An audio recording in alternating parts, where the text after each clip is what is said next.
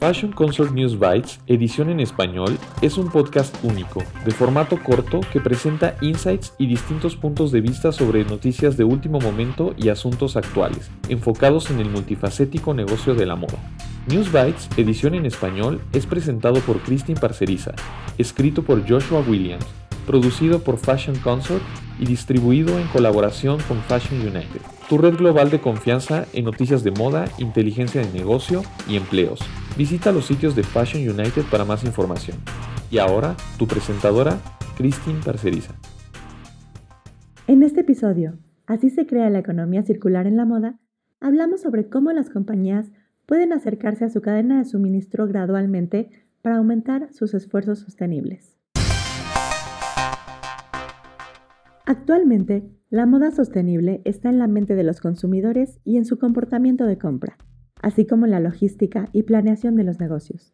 Se ha tratado de un cambio filosófico apresurado de los últimos 20 años, conforme el impacto que tiene la industria en el medio ambiente y en las personas que emplea se ha vuelto más visible al público.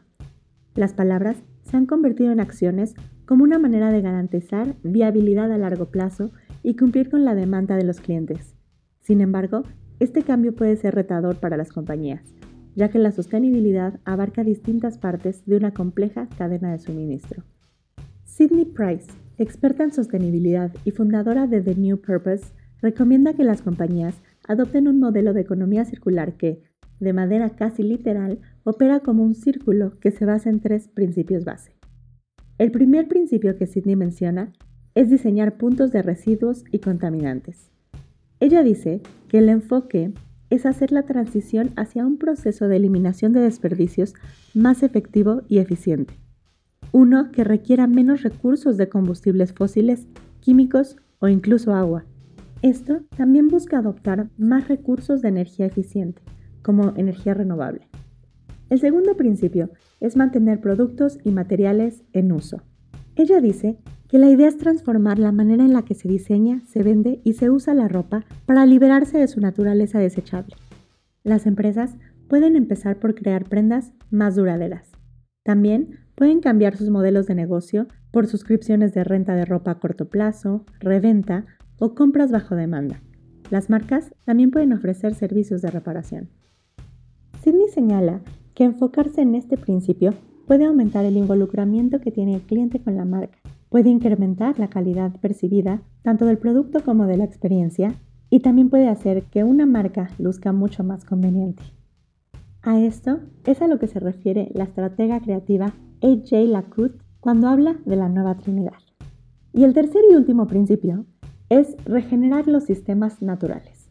Sidney dice que una economía circular evita el uso de recursos no renovables, o bien mantiene o aumenta el uso de recursos renovables.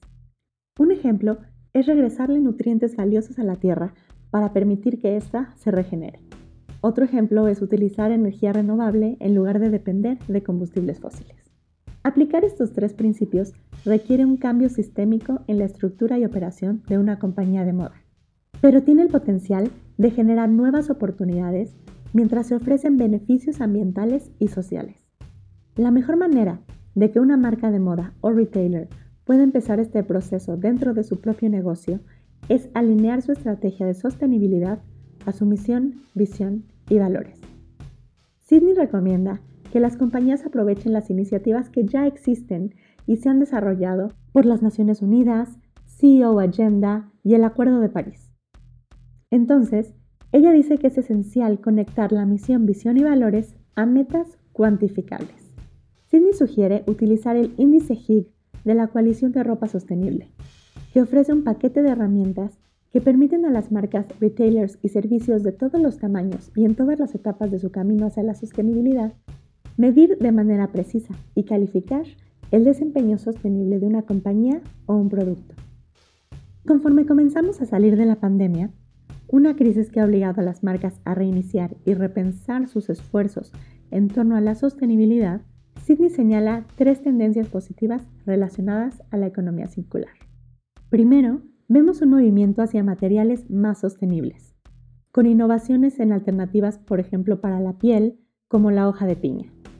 En segundo lugar, vemos que marcas de lujo como Burberry se asocian con compañías de reventa como The Real Real y ThreadUp. Y en tercer lugar, vemos más iniciativas para reparar y reciclar ropa, con Eileen Fisher y Patagonia a la delantera. Sidney además resalta que Stella McCartney es la líder en el tema de sostenibilidad en la moda de lujo. Ella dice que Stella McCartney es parte de la iniciativa de hacer moda circular, que busca estimular un nivel de colaboración e innovación necesario para crear una nueva economía textil, alineada con los principios de la economía circular. La marca está creando maneras innovadoras de reutilizar materiales, incluyendo nylon y poliéster reciclados, así como un cashmere regenerado.